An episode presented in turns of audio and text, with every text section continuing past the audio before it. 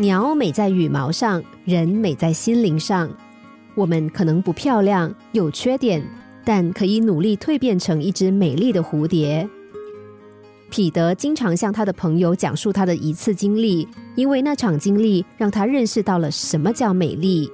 他说，一天下班后，他搭巴士回家，车上的人很多，站在他对面的是一对恋人，他们亲密的牵着手。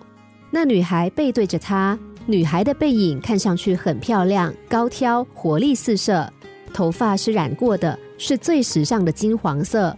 女孩还穿着一条时下最流行的吊带裙，露出香肩，是一个典型的都市女孩，时尚、前卫、性感。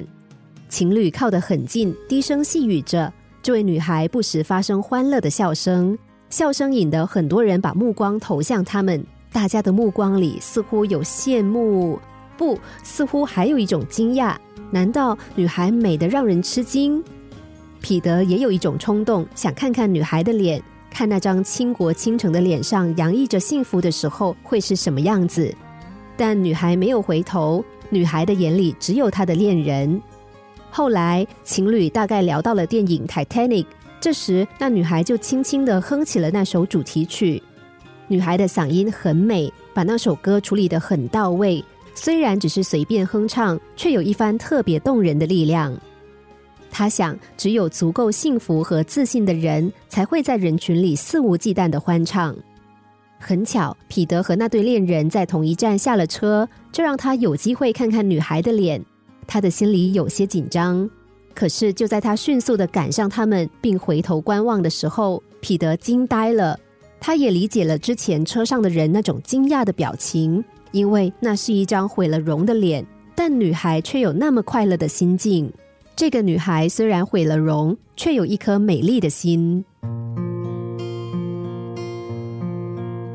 可见人人都有自己的独特之处，这需要我们仔细发掘、用心发现。